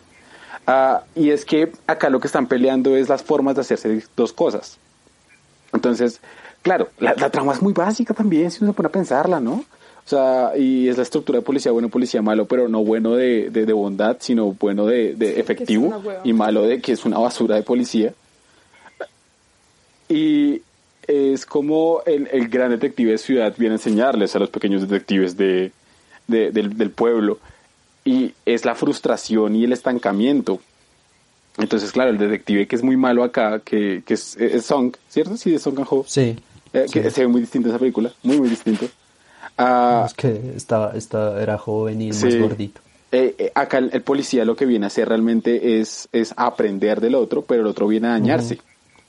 Y acá es la donde se da cuenta que, digamos, por ejemplo, la, la, el hecho de ser policía implica un querer ayudar a los demás. Este personaje no quería. No quería. El de Son Kang-ho no quería ayudar a nadie realmente, hasta que se da cuenta que el otro sí quería hacerlo y es como la bondad que nace dentro del policía. O sea, claro, all cops are bastards, pero acá, acá trabajan un poco ese concepto viéndolo como desde que no hay un interés realmente de servicio a la comunidad y de que si, si tú no quieres hacer algo, mejor no lo hagas y vete para chingada. ¿Y cuántas personas murieron por la incompetencia sí, de estos manes? ¿Sí? ¿Cuántos murieron y cuántos dejaron morir? ¿Y cuántos métodos no les funcionaron? ¿Y cuántos manes cascaron? O sea, lo que ellos estaban buscando era resultados. La película habla constantemente de la ineficiencia de, los, de, de, la justicia. Les sacaban las respuestas a las Pero, personas. Los torturaban. A las, a las, a las patadas, los torturaban. Les enseñaban qué decir. Abusaron de un, de un, de un tipo que era retrasado. Sí, oiga, el, el, el, retrasado era un personaje muy curioso y me, da, me, y me da mucha tristeza la forma como muere. ¿Ah? Entonces acá es, es, muy triste. Acá estamos precisamente preguntándose eso. Es como, ok, ¿el fin justifica los medios? Es una pregunta muy básica que se ha hecho muchas veces al cine. Pero acá preguntan como, ¿cuál es el fin? ¿Hay un fin? ¿Y por qué están haciendo lo que están haciendo? Entonces acá realmente es cuando la policía deja de ser un trabajo para pasar a ser una labor para estos manes era un trabajo constantemente. Tenían que entregar resultados, no importa cuál fuera, no importa si seguían matando personas. Y de hecho, si ustedes se fijan, la película no va tanto hacia el asesino, sino hacia la labor de los policías. Entonces todo el tiempo va a ser un diálogo de, cuál es la función del policía. Ellos pocas veces van a ser efectivos. De hecho, la película no termina siendo efectivos sino hasta mucho tiempo después, después de cuántos asesinatos. Y el sufrimiento de cuántas personas. Es una película muy chévere. Y además de eso, es cómo tocan el tema. La comedia que tiene toda la película es muy rara. Es buenísima, es súper efectiva. Parce, es, es la muy comedia chistosa. Abunda en estas cosas. O sea, eh, hablemos de escenas que son sumamente serias y pasan a la comedia en un segundo. Yo, yo, empie yo, yo, empiezo, yo empiezo con esta escena de, de Thirst. Cuando están en el funeral del chino pendejo y la madre ve al padre. Eh, el religioso, digámosle, y piensa que es el hijo, y se acerca a él y lo abraza, él dice que lo extrañaba, y la vieja luego se da cuenta de que no es, y cae al piso, le da, se desmaya. Cortan de una vez a la escena de emergencias y es al, al, hombre viejo diciendo, y es por eso que debemos cuidarnos de lo, de cuidar nuestra salud. Y el otro, y de no comer tanta sal. Digamos, hay una escena en la doncella que me pareció brutal y es cuando la chica intenta suicidarse colgándose. Eh, ella se lanza, y pues obviamente no está no está no está sintiéndolas eh, siendo asfixiada y entonces ve a la chica abajo y entonces empieza esta conversación de ellas dos donde se revela que la chica no era una boba todo el tiempo y que de hecho sabía el plan y la vieja la suelta y empieza a putear al man mientras que la otra está siendo ahorcada. Es como, ay, lo siento. Son momentos muy buenos, el igual que en Memories que, que es cuando están entrevistando al man y el, el man salta y le, pega y patada. una patada. Es que son momentos muy chéveres, me parecen muy, muy bacanos. Eh, Es muy raro ver este cine y entrar con una mente occidental. Es, es, es como, oiga, a eso no debería ir ahí. Es como, ese chiste no debería ir. No, estos manes saben dónde ponen cada cosa. Y la ponen bien. Es raro, toca acostumbrarse. Sí, de hecho es, es mucho entrar con la mente abierta a, a ver cómo qué va a dar, o cómo qué va a pasar. Porque siento que esa también fue un poco mi actitud como cuando planteamos este tema de este podcast. Fue como, listo, tengo que ver qué es, qué, o sea, no, no limitarme a esta es la estructura, ni limitarme a esto es lo que puede llegar a pasar, porque no va a suceder eso. No, n- lo que venimos hablando, no va a suceder lo que uno espera que, que una película normal, por así decirlo, eh, pase. Entonces no, no es, no es la típica película policíaca, en el sentido de que, sí, claro, toma temas de eso, toma como la trama en general de eso, pero no es al fin y al cabo sobre eso. Es, es, es- va mucho más allá y todas las películas pues van más allá en cuanto que buscan ese carácter moral y ese carácter de cuestionarse.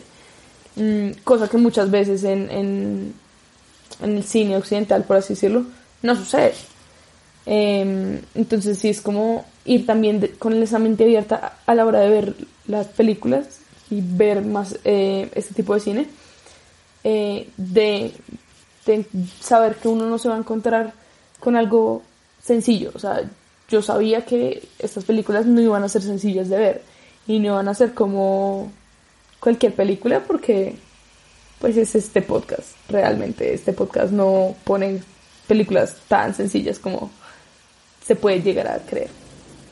De hecho, creo que no, creo que, creo que precisamente hablamos hoy de cine, cine surcoreano porque teníamos ganas de hablar de algo poco menos Menos sencillo. normalito por el tiempo. Sí, hemos hablado de cosas muy, muy, muy sencillas. O sea, nuestro último episodio fue Romedias Cománticas.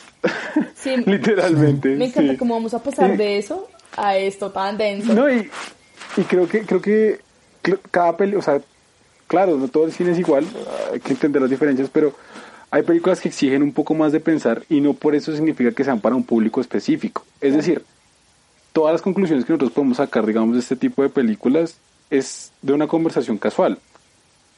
Y puede que a usted no le guste y usted no se sienta mal porque no le gusta una película de este tipo.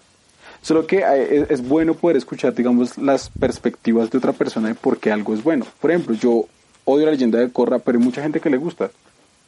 Y bueno, yo los juzgo porque son inferiores, no mentiras.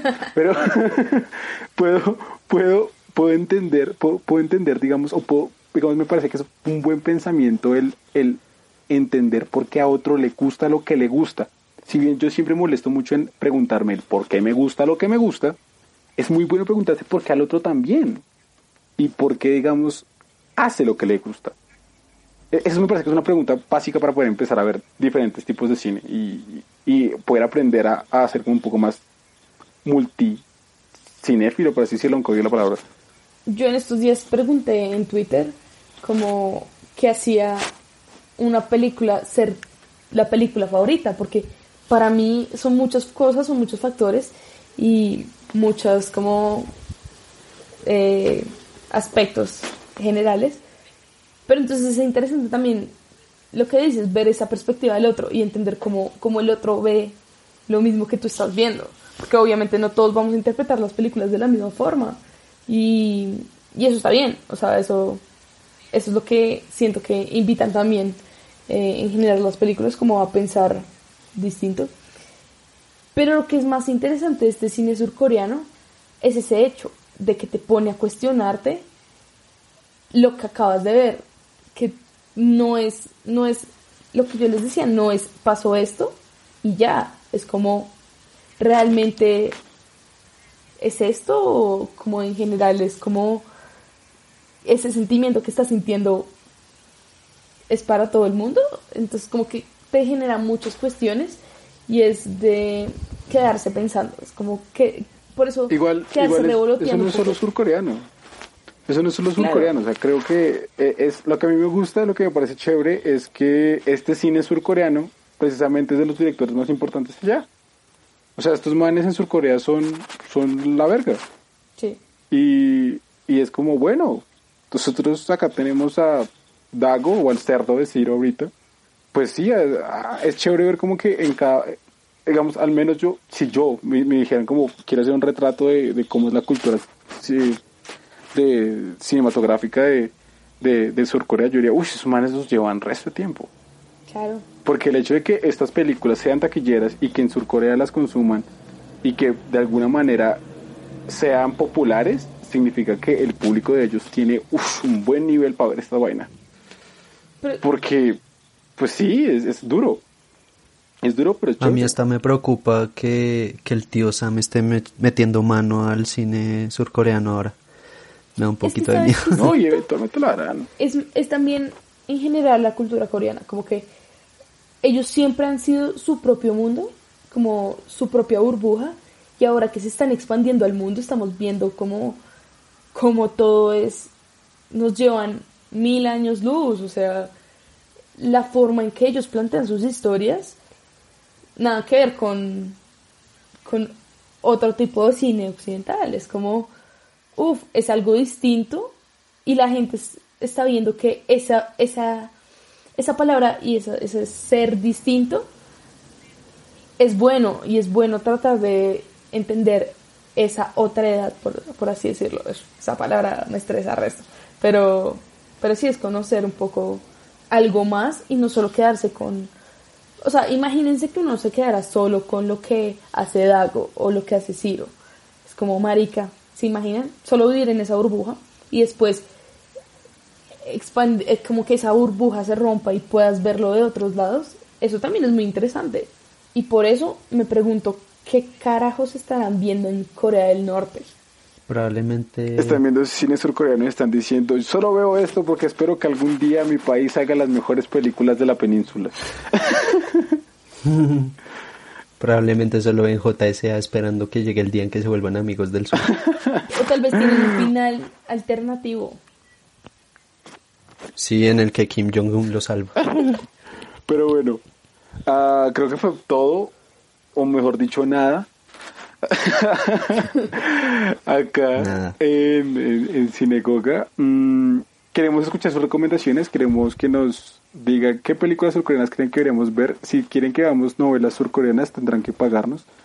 Que novelas colombianas como para ver las surcoreanas. Ay, Pasión de Mm. Gavilanes está al aire, respete. Ya me la vi una vez, no voy a repetirla. Yo me la vi Ah. también una vez. Buena. Mi No, mamá eh, esperemos, se la pasa esperemos diciendo. que esta conversación no haya sido demasiado densa. Esto va a estar divertido de editar. Ah, entonces, nada, queremos eh, dejarles como esa, esa idea para que, eh, para que se interesen un poquito por el cine surcoreano, para que puedan ver como otras películas. También eh, existe un montón de cine fantástico asiático como el chino y el japonés que ya tendrán algún día su hora para hablar. Podremos hablar de la violencia en Takashi Miike. Ah, Oye, es del o- cine tailandés Uf, y filipino. Hay una película filipina que hace poquito se nomina. Ah, nada, Bernal, últimas anotaciones, algo que quiera decir. No sé, yo solo pues lo básico les recomendaría que vieran las películas, en serio es fascinante. Yo creo que es una de las experiencias más bonitas que he tenido encontrar, eh, toparme con este tipo de películas. Y también como no solo no admiramos a estos dos directores de los que hablamos hoy por sus películas, porque es evidente que son buenas, sino por, eh, por las personas que son, digamos, son unos apasionados por el cine, eso no hay duda. Eh, Park, digamos, antes de ser director, él fue crítico de cine. Eh, Está y luego él se quiso meter a esto. Bong estudió, Bong estudió sociología. Entonces, es- saquémonos de esa idea de que los que estudian cine hacen cine. Las perspectivas son infinitas, las posibilidades también lo son y los resultados, como hemos visto, son increíbles. Eh, yo les diría que de una métanse al cine surcoreano, surcoreano les va a dar duro, porque es, es, es difícil, no, no, no solo por las imágenes, por lo que nos muestra, sino también por lo que nos deja.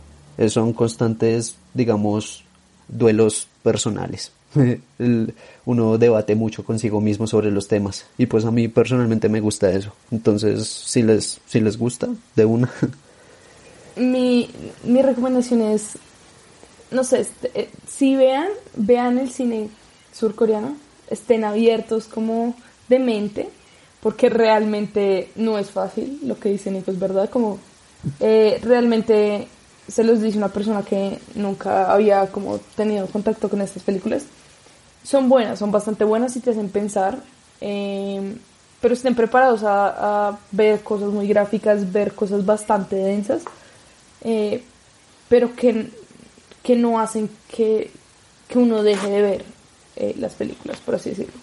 Y eh, síganos en nuestras redes sociales, eh, Cinegoga Oficial en todas partes, Instagram, Twitter y un gran muy muerto Facebook. Eh, Facebook murió como red social para mí. También síganos en MySpace En Hi-Fi estamos de moda, bebés. y en LinkedIn, porque también somos Ah, Sí, profesionales. exacto. Estamos a esto de entrar a la vida Ah, laboral, es decir, a no el tener mío- trabajo. el mío sí está bastante activo porque soy toda una mujer empresarial. Pero Eso está pueden muy bien. seguirnos, sí, en serio, pueden seguirnos en esta bella aplicación que mis compañeros les van a comentar. Ah, bueno, ah, estamos, bueno, estamos tratando de hacer algo nuevo con Cinegoga. Vamos a, no sé si algunos de ustedes estén familiarizados con Letterbox. Letterbox es, no nos patrocinan, pero Letterbox patrocínanos. Es una aplicación en donde ustedes pueden marcar eh, las películas que han visto las y rate, eh, pues darle un rating, un, ranking a las películas que ya vieron. Ah, y Es una red social basada en Exacto, cine, entonces ustedes, eh, no sé, por ejemplo, a mí me siguen dos personas, eh, que uno es de Filipinas y el otro ni fucking idea de dónde es, ah, basado simplemente en las películas que he visto. Eh, entonces, eh, en Cinegoga vamos a tratar de hacer una de nosotros y también vamos a poner los perfiles de cada uno para que ustedes vean lo que estamos viendo y queremos que se unan a esta red social para poder tener como una comunidad que eh, comparta películas entre sí y se creen amistades a partir de películas. Yo no le hubiera hablado a Nicolás si él no hubiera hablado a American Beauty, se sabe. Eh, y este podcast no sería real. Entonces, nada, esperamos que les ah, haya gustado este episodio un poco más largo, denso y duro. Si creen que esto fue largo, denso y duro, imagínense lo que es mi ensayo que haré. ah, Y pues, las aunque es mi pene, ¿verdad? Eh, y el cine surcoreano como tal. Eh, bueno, Nicolás, Eh, hasta luego a todos. Fue chévere. Ya no estoy. No mentiras, fue muy chévere. ¿Para qué? Eh, me arrepiento de no haber querido venir antes, pero bueno. Laura Lebro. Seguiremos hablando, hablando bastante, esperemos que sí. Ok, yo soy Sebastián Corso y gracias por escuchar.